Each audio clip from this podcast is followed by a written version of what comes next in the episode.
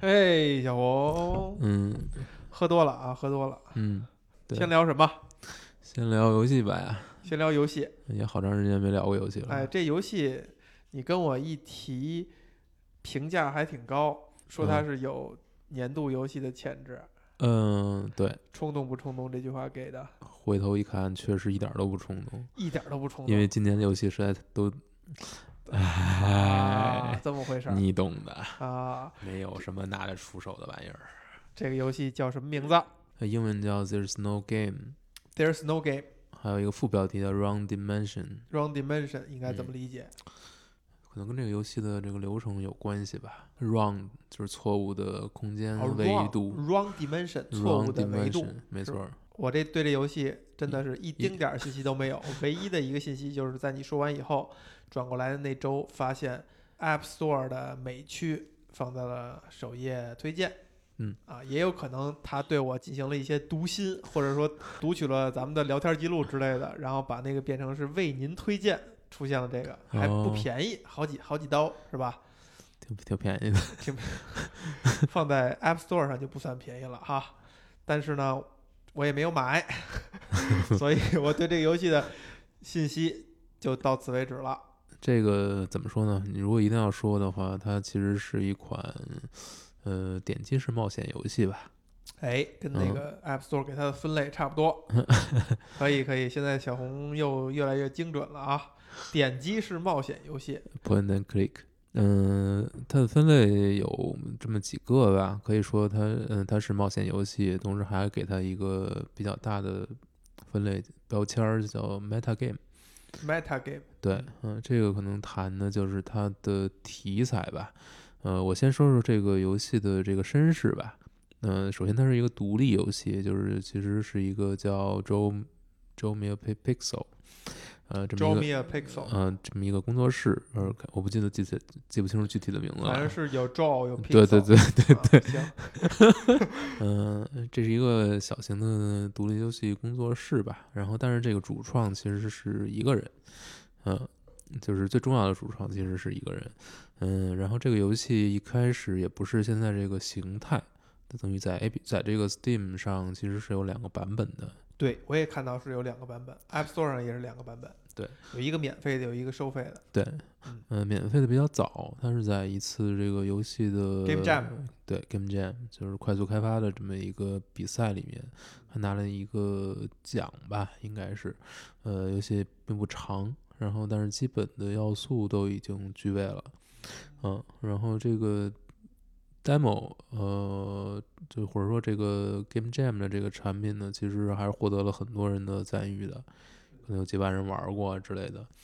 然后这个开发者呢就想在这个基础之上去做一款完整版的游戏，嗯、然后他持着这个想法呢去举办了一次这个众筹，哦，但是很遗憾，因为他我觉得应该是宣发和推广都不太到位吧，因为属于他自己，相当于属于自己在干，嗯、可能也不太掌握这里面的窍门或者门道，所以呢，最后这个众筹是失败了，他没有筹到足够的钱，啊、所以这不是一个特别励志的这么一个故事，反而有点儿反高潮了。有点反高潮。但是呢，尽管没有筹到足够的钱，他对自己这款游戏或者说这个游戏的基本的玩法这种概念吧，他还是非常有信心的。所以他说，虽然没有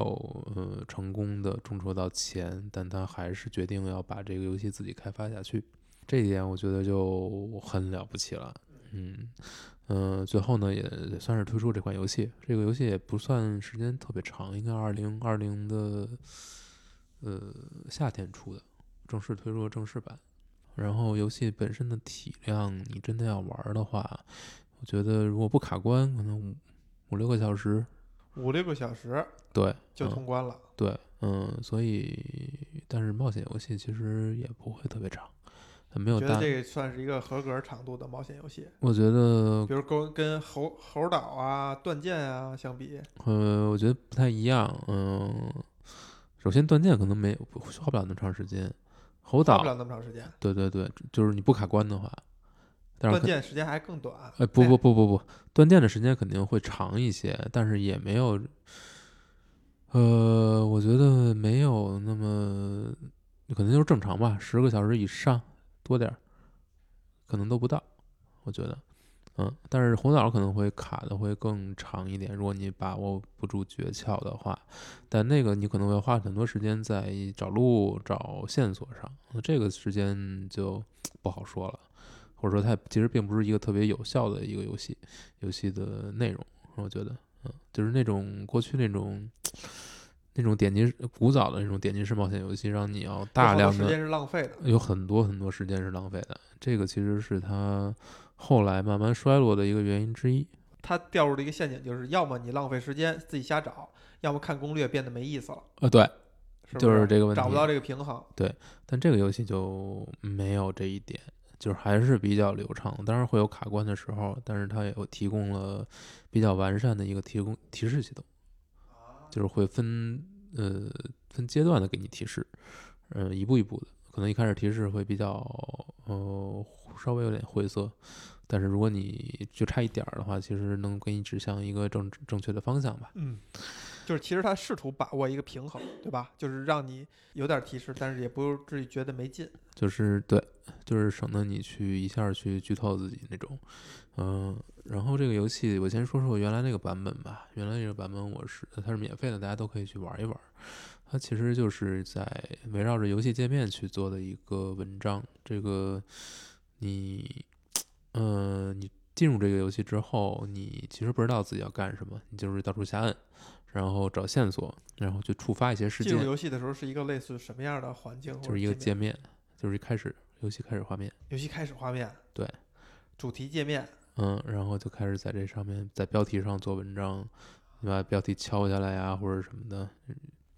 然后呢，敲下来的的敲下来这些原件儿可以用用来当做物品，去跟其他的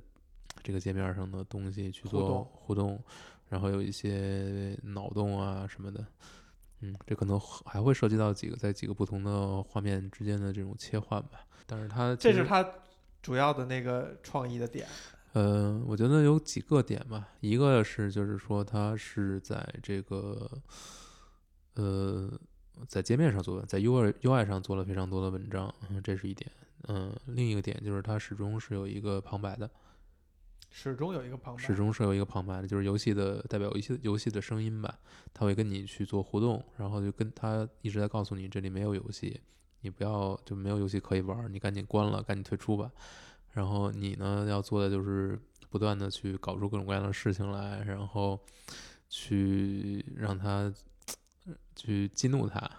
然后让他特别的还是一个有情感崩溃，对。旁白，对是有是有，而且这个这个旁白是是这个主创自己配的，是有语音的，是有语音的，对，然后这个语音还特别碎嘴，就是对大量的时间有反应，然后有自己的这个人格吧，但这个其实并不是一个特别特别新鲜的一个手段吧。你像之前呃《Stanley Parable》里面就是有这么一个嘛，其实这个思路其实是相似的，执行起来我觉得也还好，做的比较也比较到位吧。啊，就是说它一方面呢，它会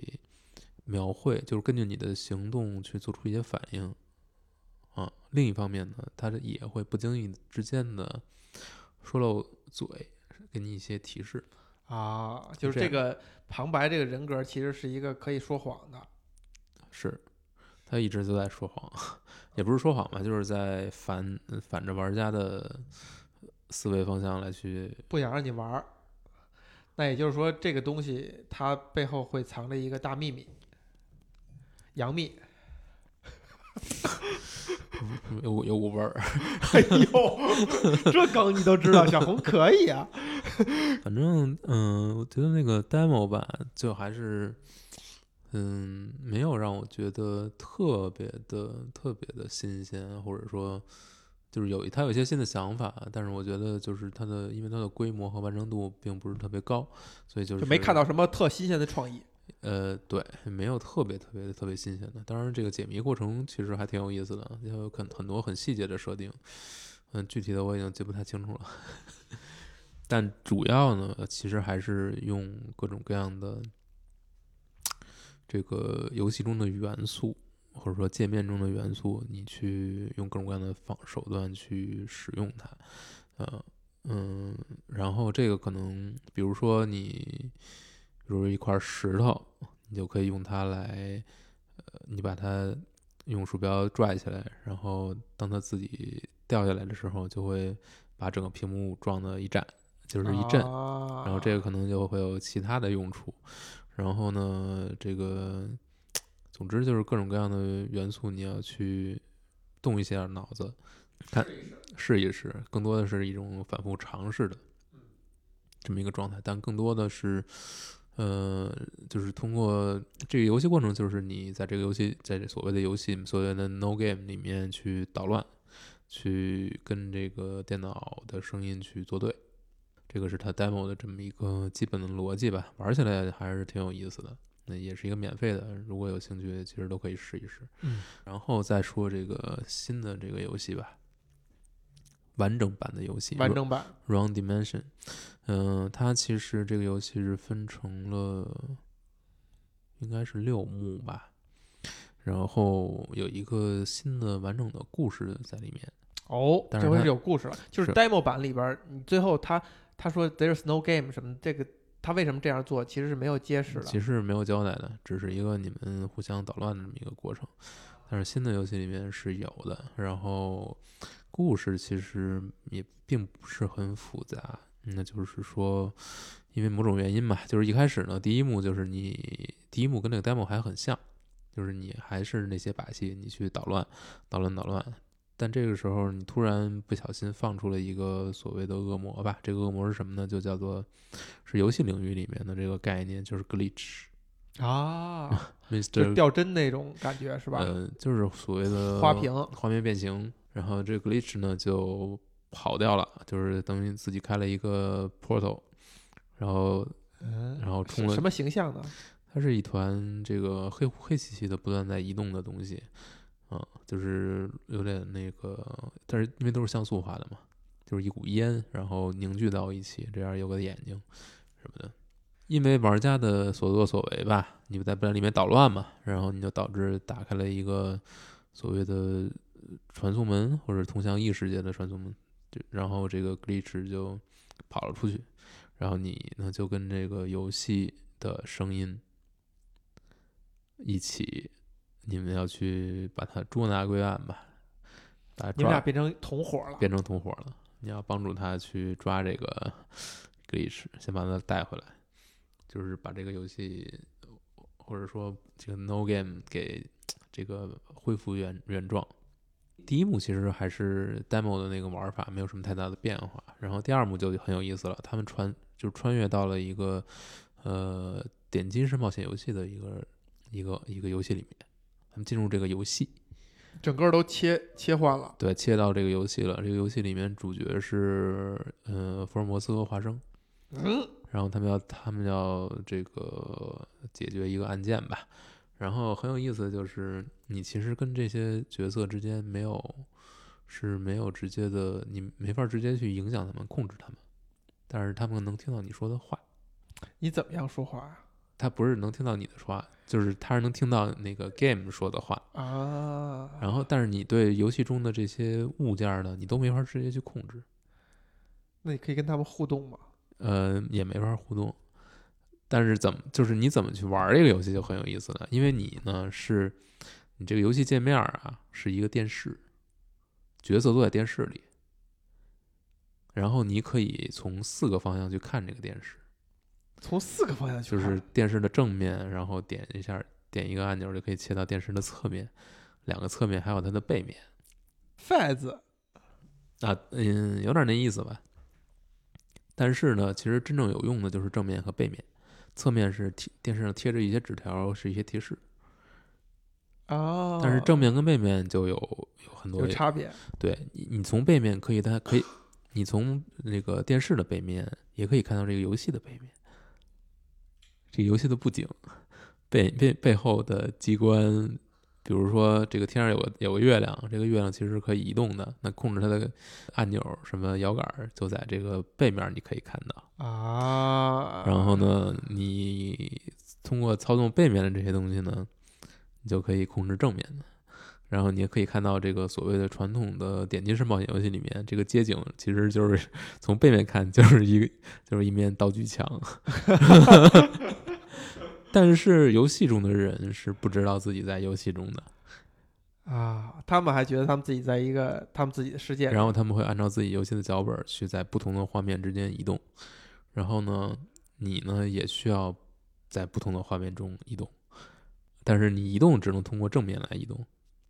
然后你必须要切到背面才能看到移动之后是什么样子的。背面就等于说是一种解谜。对然后呢，我们都知道这个点击式冒险游戏，它界面上通常都会有一些这个小图标，啊，什么说话，什么什么，这个拿取，失去啊，对对对，然后道具栏儿什么的，这些呢，你从正面是碰不了的。呃但是你你可以在背面的时候用某种方法把它敲下来，这样它就在它在正面的时候它就落到了屏幕底下，然后就变成了你可以用的道具。然后还有一些很有意思的点，比如说电视你可以关上，你关上电视之后变成了雪花儿，但是雪花儿呢又可以起到一些其他的道具的作用，比如说当你需要雪的时候，你就可以 拿一个桶在这接一点儿。接一点儿，哦有非常多非常多的这个雪花儿，它会怎么给你提示呢？呃不会提示，有时候就是就是当时当时就是说它这个福尔摩斯和华生它需要举办一个仪式的时候，一个所谓的封印仪式的时候需要一些道具，这些道具你要就就要去在不同的画面里面去找，然后有一些比如说像雪。一桶雪，你当你听到一桶雪的时候，你就立刻就想到没有没有，就想半天，就是有反复尝试的一个过程嘛。反正这个这个过程还是有时候也必须要看嗯看提示。这个东西的难易程度，其实在于它它这个空间或者截取的这个段是不是足够短。你比如说，它需要一桶雪，它控制的还是比较比较短，就是比较相庭。就比如说，我限定一个范围之内，你可能容易想的或者容易尝试的就那么几样。对。对吧？它不会让你，其实是你要隔得很老远，在很早以前把这道具准备出来。那没有，对，因为它是一个小，每一幕都是一个小箱庭吧，我觉得是这样，就很有意思。然后这个游戏里面你还需要什么？反正你还要需要通过各种各样的方式去影响这个角色吧，比如说，呃，比如说花式，嗯，我想想啊，你要影响呃福尔摩斯的走位，你其实有时候你就要这个挪动它的照明，然后让福尔摩斯从一个碍事儿的地方挪到一个有光的地方。啊然后这样通过其他道具来引引导游戏内的人物。对，然后这样呢，华生才会去接电话，然后因为华生呃接电话，才可能有后面的一些展开，因为两个人接电话的风格是完全不一样的。然后呢，这两个人呢也会慢慢的意识到这个这个游戏的声音是真实存在的，也会跟他去尝试的进行对话。嗯，但是这个反正就是都是解密的关键吧。你会慢慢的在这个过程当中发现，这个游戏里面的就是 Mr. Glitch 的位置到底在哪里，它藏在这个游戏里的某一个部分。然后你慢慢的通过各种各样的手段一步一步解开吧，你会发现它。就是发现之后，然后他就穿过了另一个传送门，到达了另一个游戏，然后你也要跟着进去。这时候我们就来到了一个致敬另一个游戏的这个游戏，是什么呢？是塞尔达传说。啊，塞尔达几呀、呃，就是就是一个就是 The Legend of Hero，它不是，我觉得你非要说几，我觉得是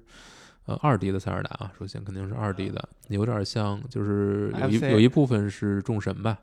呃，SFC 众神的三角神力，然后小人帽还是呃没没有小人帽那些机对没有缩小帽的这些，嗯，对，反正是那个风格，我觉得像比较像众神吧，就就是像众神，但是这里面呢很有意思，就是你没法控制游戏，就是没法控制里边有塞尔达，里边有一个里边有主角勇者嘛，然后勇者也从自己家出发，然后去到城堡里迷宫里面去救公主，是这么一个过程。但是呢，这个过程比较有意思，就是他你是没法直接控制这个勇者的，他有自己的行动模式，他要按自己的行为模式去走。然后你要做的是，呃，影响他的行，就是通过游戏界面上的一些东西去影响环境，来确保它能够顺利的走到自己想去的地方，解开谜题。我举一个例子啊，比如说，嗯、呃游戏中的一些道具，这些道具本来是在界面上的，但是你可以通过某些方法把它打下来，还是那个逻辑，就是打到这个屏幕里面，你可以这时候互动还是能切到后边吗？不不是了，这就是完全是一个单屏幕新的互动了。对，就是一个就是在多屏之间，还是在多屏之间切换。然后这些，比如说，呃，它有几几种道具吧，有这个羽毛，有这个什么这个阳光，有还有什么，还有锤子吧，还有就是有有的一个是能把呃物件缩大，呃缩呃缩小，有一个是放大，有一个能放大，就是放大镜放大我。们以前开发的时候也老说缩大，没事儿，大家都能懂。嗯，就就围绕这个做了很多有有意思的东西吧，比如说这个主角，这个主角要从要拿从某一块儿从某一个地方捡起一个炸弹，跑到这个大门那儿把它炸开。这个时候你他有两条路线，他可能正常走路线，他走一半就炸了。但是如果你把这个他手里拿的炸弹缩小呢，它就会炸得慢一点儿。那如果是变大呢？但是缩小之后就没有威力了，你必须还把这个炸弹变大，才能让它把炸到。但是呢，如果你呃让它一直让它变大，它会很快就会爆炸。如果让它缩小，它就能多走一点。然后你可以通过改变路上障碍物的大小来改变主角的位置路线。缩大缩小是就几档还是 一嗯，其实就是就一档？一档一档哦，没有那么复杂，没有那么复杂嗯。然后包括打 BOSS 也是，就是场地中有不同的建筑物嘛，这个什么柱子之类的，你是需要控制它们的大小来确保你的主角能够走过去，而追着你主角的所谓的火球无法通过。就是有很多，包括你主角要躲避这个所谓的地震波的时候，你也需要拿起一个东西，让它适时的落到地下，把主角震起来。就是主角相当于是一个玩偶，但是你没法直接去控制它，你必须要通过各种各样的道具去控制它。这就就总体玩起来就会觉得还挺考验你的想象力吧，很多地方。然后这个游戏里面，你最终只是拯救了公主，然后呢，发现了这个 Mr. Glitch，这时候他又又逃跑了，逃到了同样四第四幕了，第四幕了。第四幕还是这个游戏，还是塞尔达？还是塞尔达，所有的场景基本上都一样，但有什么不一样呢？改成了一个嗯，免费游戏，哦，可以氪金的。对，然后整个的流程设计完全不一样，变成了氪金的玩法。比如说地图上你有那种什么木桶什么的，你点一点可以得金币，然后你需要用金币来解锁各地就是各种各样其他的什么木桶啊、家具什么的，然后你要赚钱。但它不是真的一个氪金游戏啊，就是它有很多这个梗，就是在黑氪金游戏。黑的特别狠，嗯，然后比如说你这个，你一开始的几个关卡其实挺好过的，就是你攒攒钱什么的，其实也都能过。到某一关，突然发现有一个地方必须要用美元来解锁，啊，怎么办呢？这时候你就发现，这个你可以获得的一些地地面上可以解锁一些道具，里面有四种剑。这个时候，有的剑不同的剑有不同的形状，有直直的剑，有这个曲了拐弯的剑，就可以拼成美元。拼成美元，把它插到你自己那个界面上那个表示呃钱的那个钱袋子上。哦，就是你把把它变成美元了。你把对，你就把它变成了美元的符号，这时候你就可以支付这个过路费了。这个你是自己想出来的吗？呃，看了一看了第一层的提示，第一层提示怎么说呀？没有，就是还是我其实知道是怎么弄了，我就不知道怎么执行，啊就，是往哪儿，就后来才知道是把那个键呢直接拖过去就行了。它那个提示是一个呃，更像是游戏当中的内容，还是说一个真的就是比较超脱游戏外的提示啊？超脱游戏外就是直接很冷静的给你提示，你可以怎么怎么做，没有，它尝试怎么是怎么样？它是给一些线索，它不是直接告诉你，嗯，你可能到最后一层会直接告诉你提示数量有限制吗？有限制，啊，不是没有限制，就是说有一个冷却时间吧，不会一下全都告诉你，嗯，但是还是比较贴心的，嗯，就生怕你玩不下去嘛。嗯、反正这个游戏里面的梗就就就更多了，就是有很多都是需要，反正都是在黑那什么，黑氪金、都是在黑免科技，费游戏但是它也有一些有没有看广告解锁？有，也有，然后广告就在这个环节对是吗？对，然后广告里的内容呢是跟解锁，就是广告里的内容是元素是你可以拿来用的，啊，就是它跟解谜是有完全密切相关的。比如说什么样的广告啊比？如说有一个广告里面，它不同广告不一样嘛，有的广告有的一个广告里的东西可能在另一个广告里面能够作为一个解谜的条件。比如说有一个广告里面，你可以震用那个石头震下一用重物吧，就震下一张纸来。这个纸呢，在另一个呃广告里面，就是有一只有一个马桶。就是有一个厕所，然后厕所门打开，有一个有一个手伸出有小纸，嗯、你可以把纸给他，嗯，就是这种互动的东西，恶趣味。对恶趣味还挺多吧。然后呢，又找到了 glitch，呃，对，又找到 glitch，然后这一次呢，你进入了一个 ending credits，这就是第、哦这就是第五幕了吧第五幕，？ending credits，嗯，ending credits 就是那你找到 glitch，glitch 逃到了安安对对，到那里面第五幕 ending credits ending credits 很有意思啊，它就是不停在转动，一直在转动。循环的，循环的，循环的。然后呢，你需要做什么？你需要把这个里面的人名儿撞下来，就是取下来，就是通过互动。然后呢，然后不同的位置，就是不同 title 后边空白嘛，都是被你敲下来了。然后呢，你把它们换位置放上去，就会出现整个这个 ending credits 的风格会变化。比如说 visual，就是视觉方面的人换了不同的人名儿，比如说。哦比如说你把它，你把那个迈克尔基顿的的名字放上去，就会变成黑白的。啊但如果是 character，你把基顿的放上去，就会出现默片时代的那个画面，比如卓别林，还有基顿，基顿在那个小船里往外舀舀水。就是用这些人名儿是吗？对，这个 credits 用的是这些现就是已经存在的人对，明明星，然后它的它的图影像也会出现在里面，不叫迈克尔基顿吧？叫是呃什么基顿来着？咱们都聊过的好不好？嗯行不行？不是迈克尔基顿，迈克尔基顿是演蝙蝠侠的，Keaton 就是 Kiddon 人家也不是迈克尔基顿，好不好？不，是不是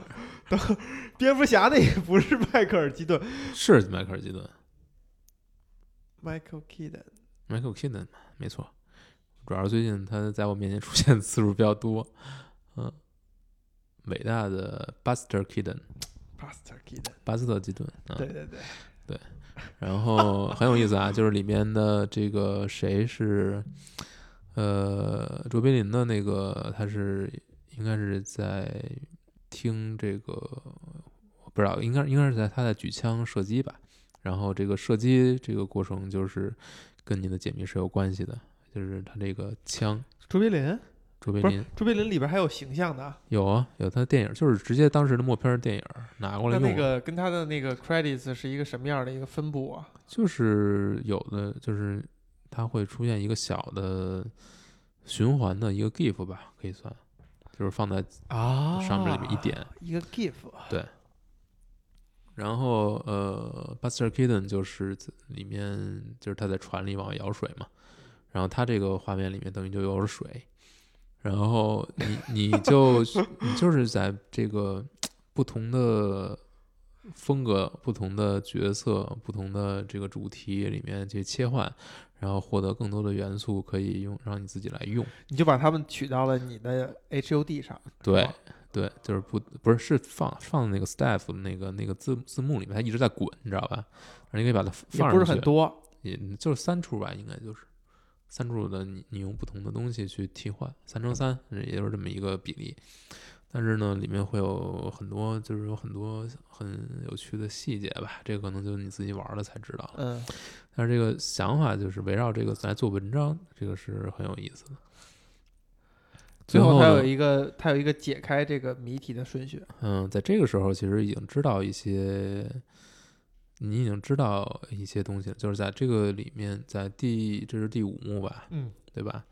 第五幕的时候，嗯呃，第五幕里面你就已经知道，呃，game 这个声音它之所以觉得他说 there is no game，嗯，是因为它的一个怎么说呢？啊，先不说吧，还是还是说这个最后他跑到哪儿去了？就是 credits 解开之后，嗯呃，这个 Mr. Grease 闯到哪儿了？闯到一个现实的世界里，现实世界。对，照片是吗？影影像影像。就是游戏开发者的这个世界，就是你们穿过这个 portal 之后，来到了这个游戏的一个录像。对。哦，然后这个游戏开发者也在这个录像里面，就是是一个算一个监控录像吧。哦，然后一开始呢是没有这个没有人的，然后你们需要在它的各种设备之间穿梭吧，就是他手机啊什么的，给他打电话呀、什么的，然后你还能远程控制他的屋子里的温度和这个咖啡机，都是能演出来的。都是录录提前录好的那种录像。Her story，对嗯，你们就在里面找吧。这个时候呢，故事的主线算是慢慢的显露出来了吧。这个主角呢，就是这个游戏开发者，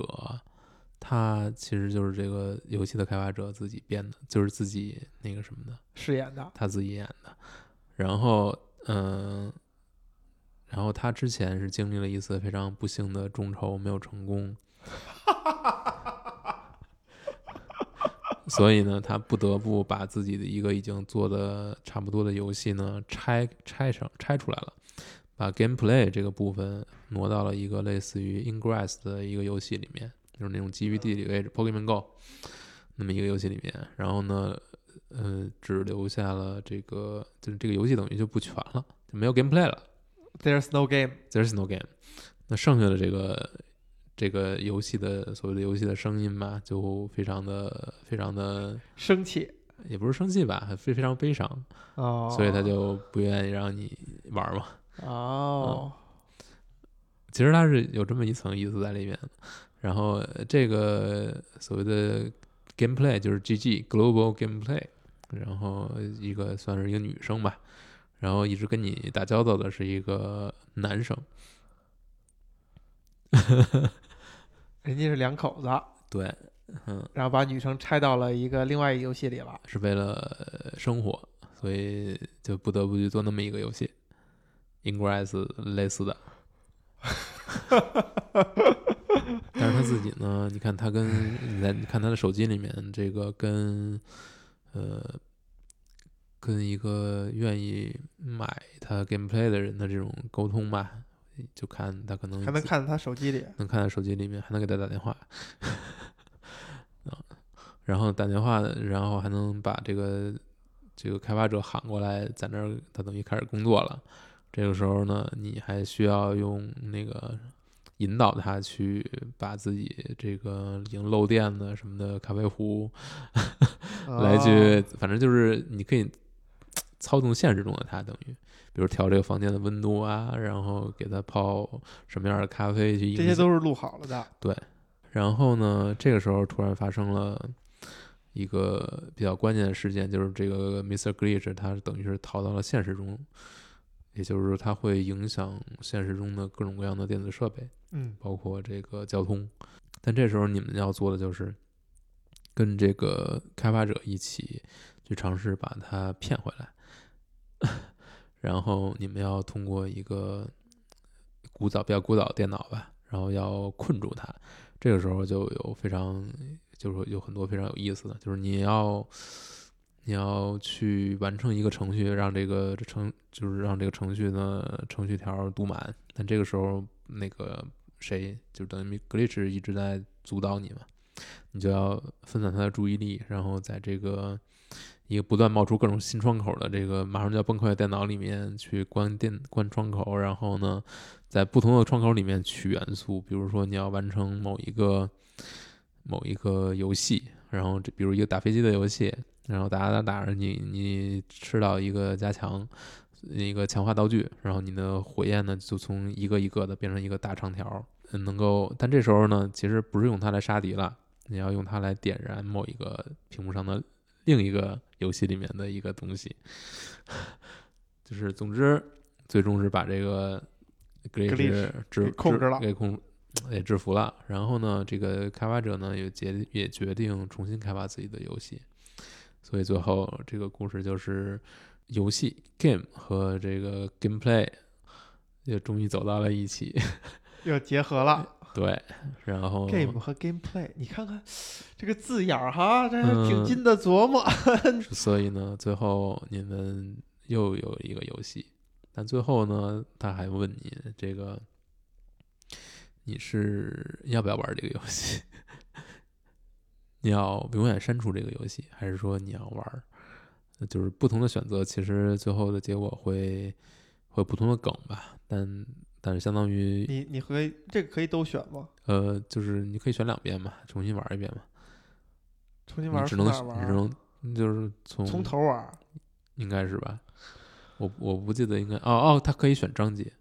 你可以直接玩最后一章。嗯，但是你没有重新玩儿。呃，没有，但是其实嗯关系不是特别大，就是大致的总体的体验，其实你已经有了。那最后是什么梗啊？你选择删除的话，我选择还是要玩这个游戏，呃，他会给你一个一个游戏嘛？怎么什么就给你一个游戏呀、我我记不太清楚了，因为那个游戏好像就没没有再让你特别认真的去玩儿，没有互动了。就没有什么。其实那个游戏并不是很有意思，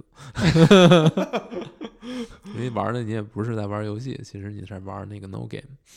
这个过程。嗯，我觉得最后这第六幕让我想起了乐高大电影儿乐高大电影儿，第一部的最后，就是突然出现真人了，还我怎么不记得呀？你整个这过程让我想起的是那个什么《无敌破坏王》，啊也有点儿吧，对吧？但是我觉得多少他那个东西是应该是给了他一些灵感的。嗯，比如说，你看有他这个 glitch 也像游戏《无敌破坏王》里面啊那个最开始那个那个那什么 Turbo 还叫什么，就是那个活在以前世界的一个游戏人物，然后以嗯前世界被淘汰了，他就钻到了各种游戏里边去捣乱。对有点那意思，嗯，但是我觉得很好的就是他对于每自己涉足的每一种游戏类型，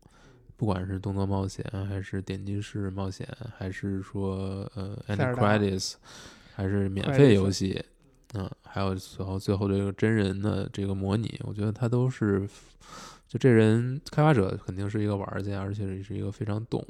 呃，非常能 get 到点的，所以在这个游戏里面，它其实一方面致敬了很多游戏吧，另一方面就是它的游戏设计是很有意思的。呃，我觉得它其实不是所谓的什么 meta game，所谓的这么一种，你嗯，贴的贴上这么一个标签儿吧，我觉得它还是很有很多很地道的设计的，非常脑洞非常大。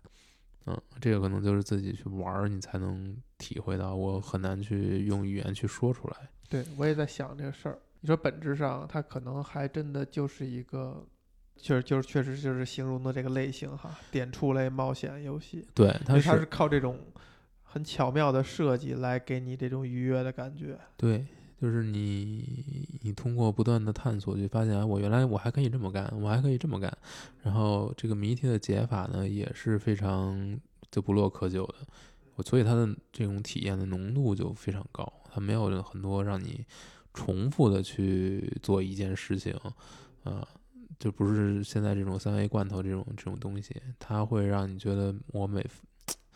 每我的我玩这个游戏的每一分每一秒，我都是在获得很新的体验，都是在都是很很扎实，所以你玩这游戏，你不会觉得你这个时间很荒废，或者说你觉得你玩完你觉得这个时间浪费了，没有，你还是觉得很充实的。因为其实有的人玩游戏，他追求的可能也是一种比较踏实的感觉。这种踏实就是我玩前五分钟，我知道我如果持续花时间的话，就是类似这五分钟这样的感受。你觉得在这游戏里边存在这个东西吗？嗯，如果存在的话，相当于那个东西就是它的核心的核心玩法，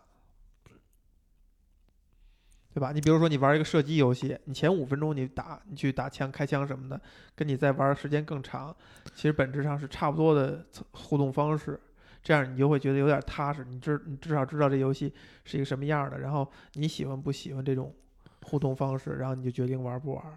那这个游戏是不是是不是也有这种感觉？呃，我觉得这看怎么说了，嗯，一种是说你玩开头你就知道它是要这个是一个要让你花很多开脑洞，你要开脑洞，你要去尝试，你有很多东西是你想不到的，但是你会去误打误撞的去把它弄出来，啊，这个是一个一以贯之的，就是你要去尝试，你要去想象，你要去想象之后再去尝试，这样。不断的去重复这个过程，这个也是一种重复。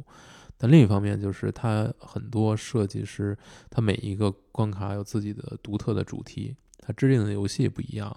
它解谜的方向不一样，方式不一样，然后谜题的逻辑结构也是不一样的。所以这个就是它非常体验非常丰富的这么一个原因吧。但说回来，冒险游戏其实都是这样。对。冒险游戏是什么？或者说什么叫解谜、冒险解谜吧？它是一种浓度非常高的这种游戏设计，它不是说你可以重复的。嗯，真真正具体的谜题是没法重复的，就是有，就是你把它消消耗之后，这游戏就没了，就是它对它对你是没有价值了。它它真正的价值就是第一遍你消耗那个过程当中，你怎么去破解它。啊这个是最有意思的。那这个游戏当中这种重复的东西有吗？呃，我觉感觉不出来，就是它的谜题还是非常多样化的，还是都不太一样，而且真的是能做到这一点，同时还有一个相对比较大的一个体量，而且每一关的主题也都不一样，就我觉得挺不容易的，真的是挺不容易的，就完成度是我觉得非常高的。你。在玩完以后，你立刻比较兴奋的，你觉得这就是一个年度游戏的水准？嗯，你觉得最触动你的那个点是什么呢？嗯，其实点还挺多的。有一个，比如说这个第二幕，这个冒险游点击式冒险福尔摩斯这个这个游戏，这个不同的前后景的这种切换，不同场景的切换。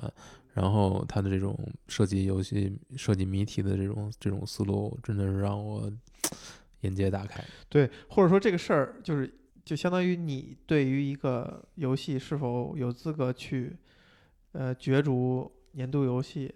肯定是有一些相应的标准，呃标准或者倾向的。很大程度上，刚才你谈的这点，就是他对于互动方式的一种探索。我觉得它就是新的东西。就是新，就是真的是没有人做过，因为往常的这个冒险游戏其实都是在画面里面做文章，没有人去跳出来，在这个呈现这个画面的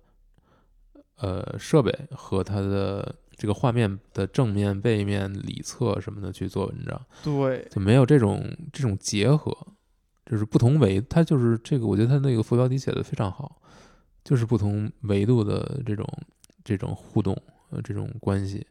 这个是之前的作品里我没有看到有类似的这种心。现在我们其实在想的是说，这种心它的来源或者说它的基础是什么？嗯，真正很新的东西，在现在已经很难了。啊，这个东西不是说它的逻辑这个设计思路有那么新。我觉得都跟它最开始这个 demo 是以同样的思路，就是它不是说扎到这个游戏里面去做设计，而是说把对游戏本身去进行一些设计，就是游戏的各种各样的元素围绕这些东西做文章，这个思路是一以贯之的。这样从这点上来说的话，还真的它的所谓的 meta meta game 还是具备一定意义的，是就是相当于是游戏之外的，围绕着游戏的各种信息，就是那些嗯、呃你见见怪不怪的，你觉得理所应当的，你觉得没有意义的，只是一个指示的东西，但这些东西就可以用来做文章。嗯，这是一方面吧，就是说它游戏设计确实有非常多执行层面非常让人眼前一亮的东西，包括那个 ending credits 那个不停在滚动，你你这个不停的滚动和放在那儿是完全不一样的一个感受。是然后你要手忙脚乱的去把这个东西贴到哪儿，贴贴到这儿，贴到那儿，然后来改变，然后呢还要观察，就是哪些东哪些地方变了，因为它是不停在滚动的，所以没法一下滚动一遍多长时间啊？呃很快，十几秒。十几秒吧。对啊，你需要观察变化，然后你才能做出破解下面的卓别林有有巴斯特，嗯，巴斯特嘿，对呀、你看人家这个 Meta Game，你说咱这就是 Meta 嘛，它是大 Meta 了，这俩人跟游戏有什么关系啊？啊，有什么关系？你告诉我有什么关系？没有，除了他们在电影里边经常设计一些机关机构，但这个其实就是也是一种，也是一种取取它相关的东地方吧，你说如果咱们做的话，咱们会选谁呢？你就不会做这关羽张关羽张飞 是吧不？太行吧？成龙 也不行，人家还在世呢。但就是这是一方面吧，反正就是这是一方面，就是它设计层面很很巧。你你会感觉，比如说里边有一些文化的东西，其实是因为你没在这个里里边，你可能没 get 到嘛，它可能还会有，就有一些梗你其实是看不出来的。比如说你没有浸淫到欧美流流行文化那么深，它也不光是欧美啊，它里面还有各种各样的语音的 game 呢，就是就是不同国别的配音，就是日本人的 game 那个 game 人格压力有有俄罗斯的 game 的人格，是当然吧当然就是在某一幕里面，就第一幕里面也有出现，哎呀，嗯，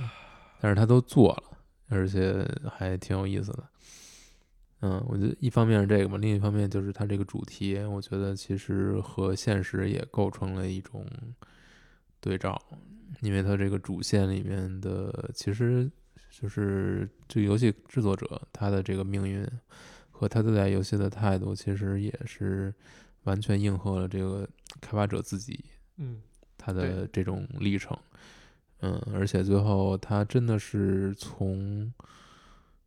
另一个角度，从一讲这个故事的角度去把一个 gameplay 对于 game 的意义到底在哪里，通过游戏来去展现给你了，而不是说我们他不是说教，不是说论证。都不是这些，而是用一种非常游戏的方式，把什么是游戏，游戏的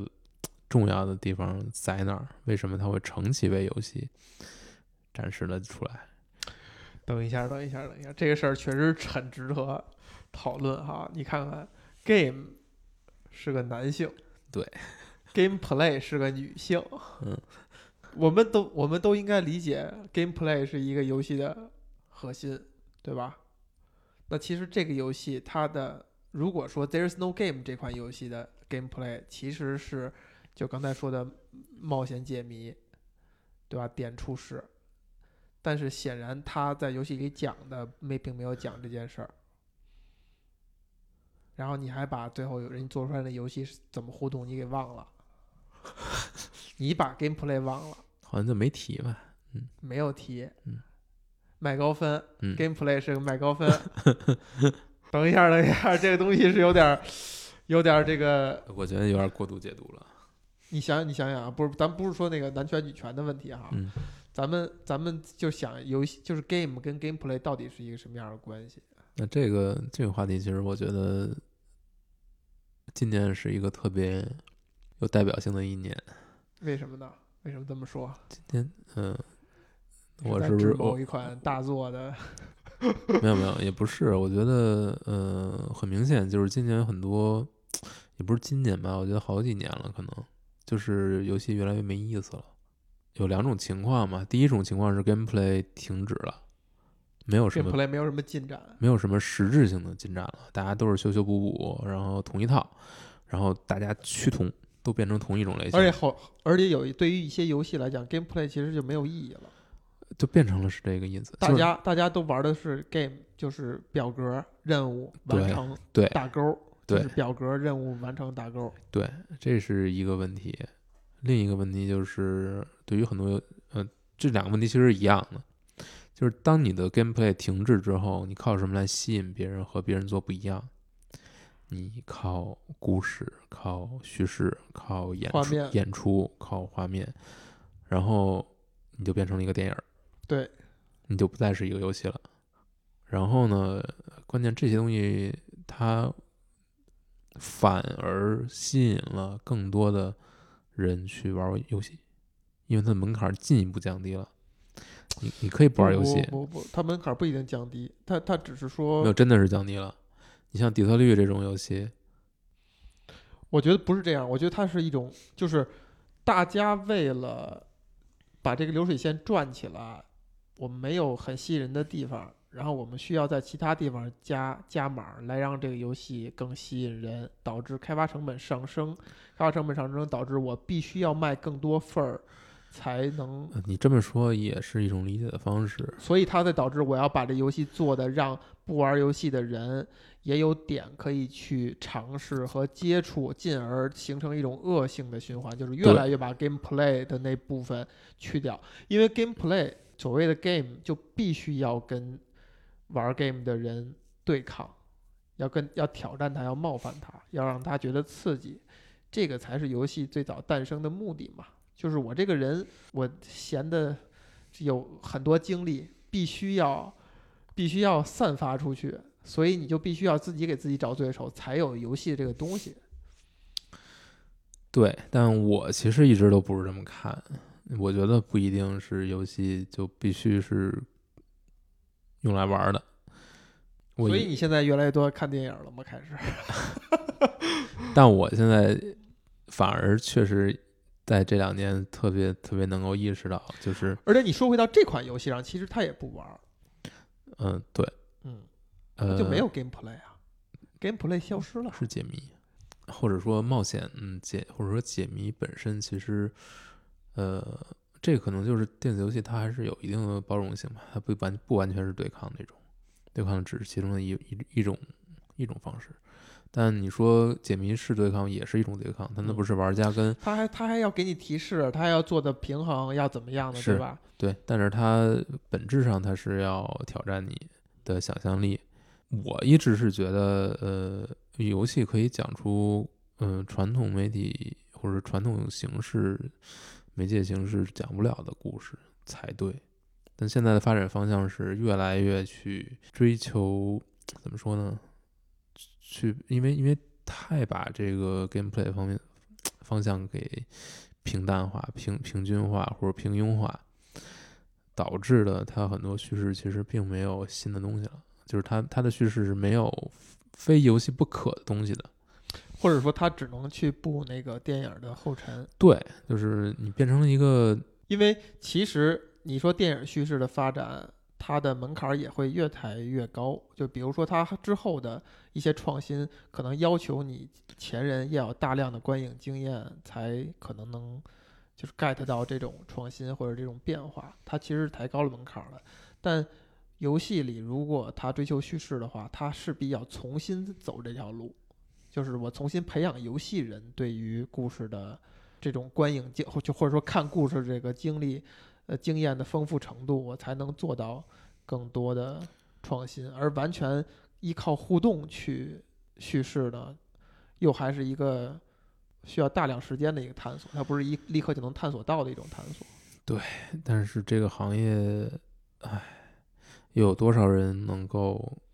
几十年如一日的一直在做这件事？而且这个东西，这个探索关键就是它不是一个能经过商业论证的，因为它不是说我投入了多少，对吧？你说多少两亿不够，三亿够不够？他说没有人能说这句话，对吧？多少钱就够了，对，多少多少个月，多少个人月，这个事情就够了，所以他只能选择去看得见摸得着的。但是提到这一点呢，我还真的反而去想了一下，你说电影上哈，你说所谓的商业大片儿，这个动作大片儿之类的。你说到这儿，你反而觉得他如果把力气花到那些外在的，比如特效啊、奇观啊、仿真的程度啊、不同的视角啊，这么看人家是对的呀。那你说电影出现最开始不就是在屏幕上大家看奇观吗？跟故事都没关系了。一开始看一火车进站，给大家吓得直接往椅子后边躲，就是因为从来没在这屏幕上看见一辆那么真的火车冲你冲过来，对吧？你看到那些什么大船、泰坦尼克呱唧往下沉，那是因为你从来没见过有一个船在你眼前就这么沉下去，然后水漫金山那样的。他其实看的就不可能就不是故事，看的就是那个奇观。对，因为看故事人，你可以看小说啊，对，对吧？你为什么为什么在电影里边看故事？这个现在我们觉得好像是合理，一说看故事是看电影是合理的，但其实你放在最开始的话，它它那合理性没有这么快就推导出来的。嗯嗯，我觉得它可能不就不是一个特别本质的东西，但是它会逐渐的跟其他的方式，比如你看小说去看故事和看电影看故事，显然会慢慢的会产生或者说，比如说在电影上、故事上的创新本身就是一条偏门儿，一条歪路。就是比如说，独立电影制作者他没有那么大的精力，就就说回来，就像是他没有那么大的时间去探索奇观层面的新的东西，他只能从故事层面下手。我看我能不能讲出一些新意来，我这个人物塑造能不能讲出一些新意来？嗯他去小说里边去找那些嗯哎，你看，就所有都是往下去降维了。嗯游戏去电影里边找那些叙事的可能性，感人啊，什么末世啊等等这些嗯东西，也是降维去找那种看得见摸得着的可能性。那么游戏下一个维度是什么呢？不是 wrong dim dimension，是 next dimension。哎，现在真的是没有看到。你说 VR 说了这么多年，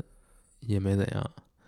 ；AR 又怎么样，也没有怎么 AR。可能真的是，真的有可能是。也是你现在就好年了提，提到的话有，就大家还没有还没有一个对，嗯我这咱们数次提到哈，每个时代的创新就是那么一两个人完成的，对它不是说你这我看大家齐心协力怎么着，不是的，就是那么一两个人完成的。可能那一两个人，比如说刚出生，现在刚上小学，或者怎么样，就是还在还在这个培养阶段。但也许真的 VR 是一不是 AR 是一个 VR 是没戏的，我觉得 AR 有可能是一个，那个多了一个多了一个维度。希望是吧？那说到这儿，有没有点伤感？就至少你我不是那个 可以可以做到这一点的人。那你不觉得生而为人就已经很幸运了？反正我我最近其实是是在想啊，就是可能看电影是一个享享受故事更快的一个方式，更是的，高效的一个方式。当然，读小说可能会更高效，是更高效的。对啊？但是嗯不不，电影目前看还真的它的传传递信息的效率是比小说要高的，只是它缺少了一些，可能它会稍微缺少一些那个想象的空间，想象空间和模糊的那种东西，就是相当于，其实，在讲故事层面是是你自己参与的少了，但是，小说的话，可能自己参与的部分会那多一点儿就是你说漫画呢？漫画其实自己参与的也会不少。对你有很多要补完的脑补的东西，你只是看到了关键帧。但我现在其实比较哦想讨论的问题就是，你说你说故事对于游戏到底来说到底是一个什么样的东西呢？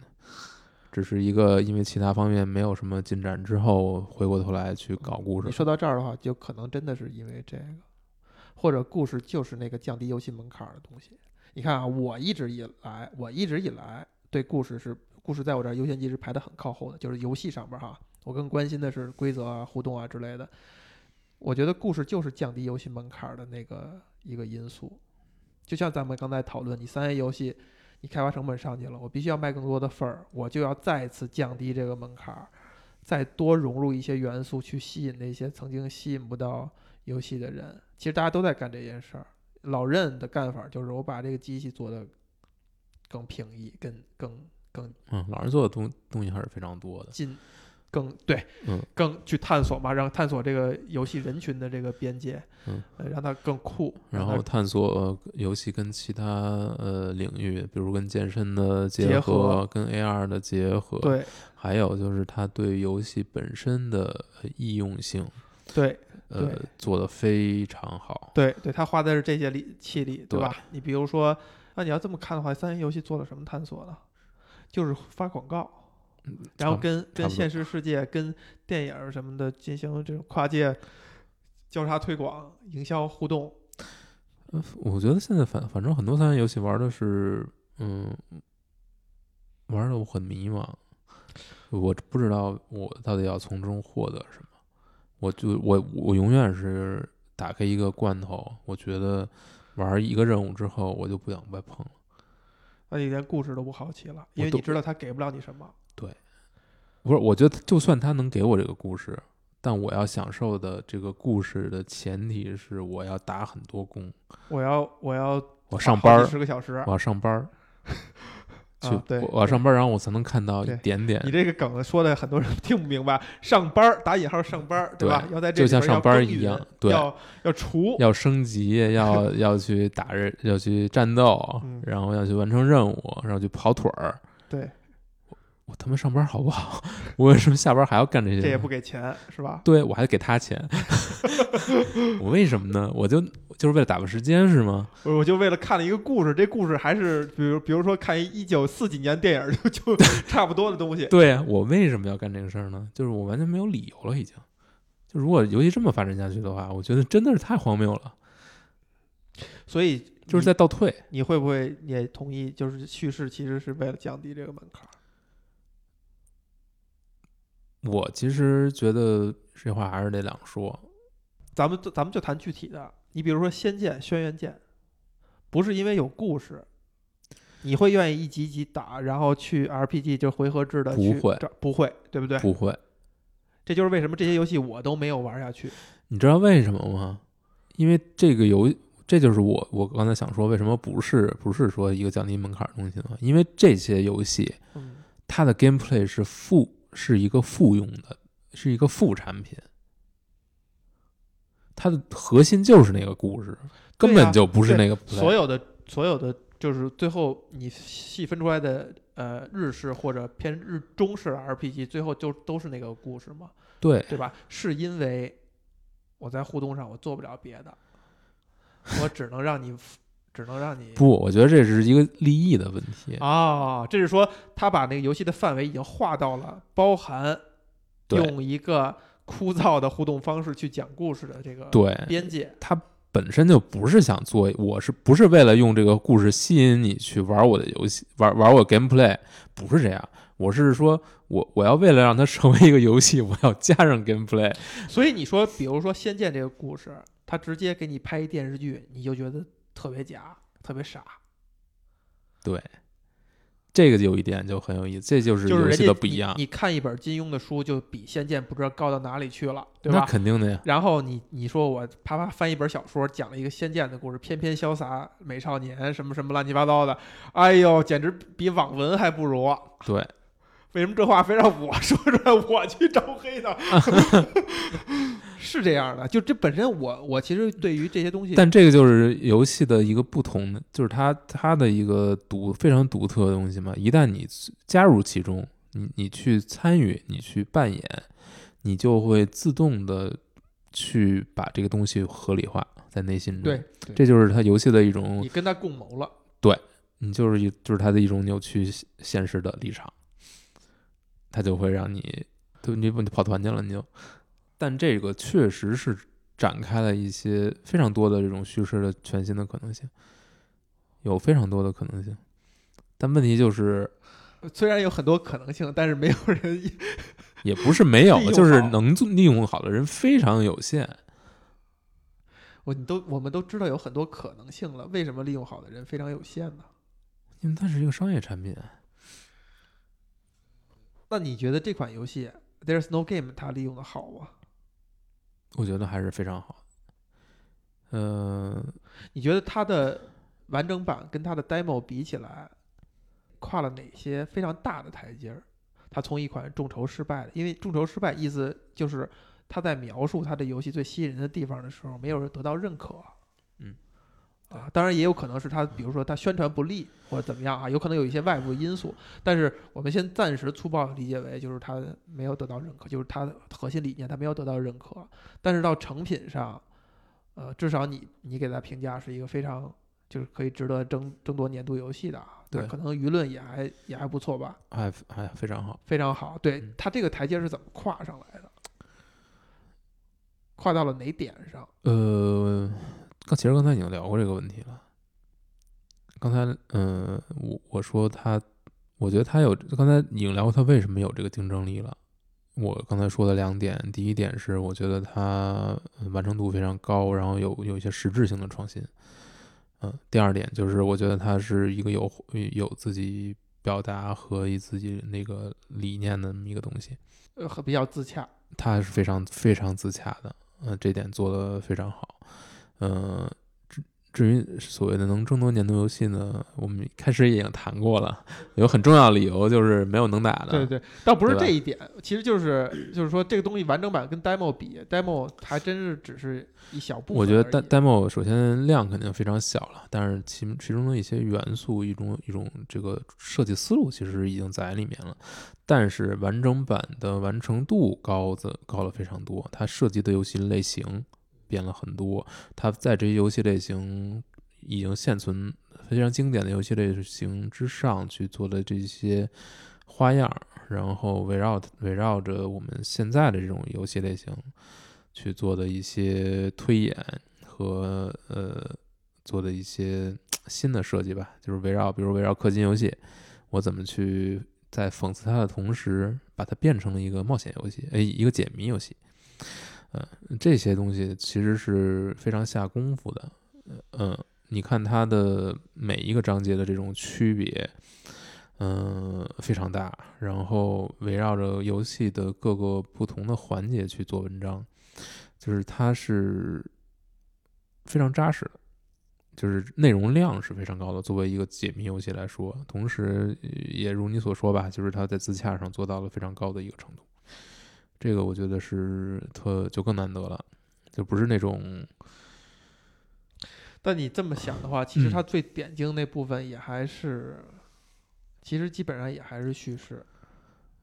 只是说这个叙事上还是有点儿有一些创新，讲了一些新东西了，就没有人从这个角度，或者没有很多人从这个角度去谈，就是开发者、玩家和我觉得不是没有人去谈，而是没有人用这种方式去谈。其实甚至谈的也少，因为你呃，对，你谈谈的时候，嗯这个游戏当中没有出现具体的人物，嗯，你看《无敌破坏王》也好，什么也好，他是把游戏当中的人物变成是一个有血有肉的，然后跟你，呃，用他们的这个角色讲故事。他其实是抽象成了 game 和所谓 gameplay 啊这样的东西，还有玩家，还有还有 glitch 这样。对，他真的为什么他的 meta 感是在于你得是一个玩家，对吧？你要给一个不玩游戏的人看这东西，他们不太明白。对，他也他也摸不着头脑，你这有什么意思？点一点，他怎么就转过去了？等等等等，他可能不都不一定能 get 到这个点的，所以他其实真的是一个做给他需要有一个门槛儿，或者说有一个就是 meta，就是你嗯得先知道，先至少知道这个这 meta 的框架，你才能够领略到这个东西。对是有这个门槛儿的。那这就像这其实就像咱们聊漫客一样啊，就你得先是个看过《公民凯恩》，甚至对电影这事情是好奇的，对于导演还有点了解等等，你才能够看到这当中的乐趣。他也得有这个 meta。对，这是好还是坏呢？我觉得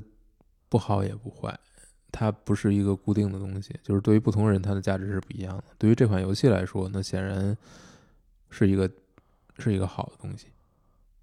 但是如果你是一个不玩游戏的，你对游戏一无所知，你玩的这个游戏可能什么都理解不了。这就是跟三 A 相比，就是一个完全不一样的一个方向啊。因为三 A 就要做的是，谁拿过来都能够玩进去，我都能够把东西卖给你才行。而这游戏下，它肯定就是拒绝了相当一部分用户。对，它就是两个方向。对，所以如果你觉得它好的话，就相当于其实你是非常认可这个方向的。嗯，或者说要把它想清楚，它有可能是我们非常认可的一个方向，就是这个世界大家可以不相互理解，然后东西也只给做给这个有缘人或者我觉得就是这样。就是这样。只不过问题就在于，你这个东这个东西不要那么快，因为很有可能它是经琢磨的，有可能你在不同时期或者面对不同问题的时候，你的立场都不一样。嗯，你想想是不是这个道理？我觉得还是要看你你你的初心是什么。就是这样啊，哎呀，呃初心，呃，对，不忘初心嘛。哟，哎呦，我要哭了，聊半天就说一个说一初心。我想想哈，有一个地儿还是没有，咱们没有探索完。你讲完这游戏，让我比较感触的一个地儿，甚至有点感动的地儿，给我的感觉哈，我听的，我觉得这个开发者他没有跟这个事儿特别较劲，他是一个非常写意、非常洒脱的去完成这游戏的，这是给我的感觉。他没有说“我靠，我有一个天大的想法，我这游戏创新太太厉害了”，他可能就是一步一步的，很随意的，很 那也不一定。很放松。我我我感觉啊就是只能说是，就是你旁嗯观者的感受了。是，这个东西反而让我很感动，就它不是较着劲的那种，非常自我感动的，然后把它弄出来。如果那样的话，我觉得这游戏不是现在这个状态，肯定肯定是一种非常紧张，然后不会做不到现在这种自然。呃，这个是就或者说不不仅自然，而且它非常幽默。这个过程当中，对对，它让我感动的一个点是说，如果你是一个轻非常轻松、非常写意的一个状态的话，你还能够完成一款游戏，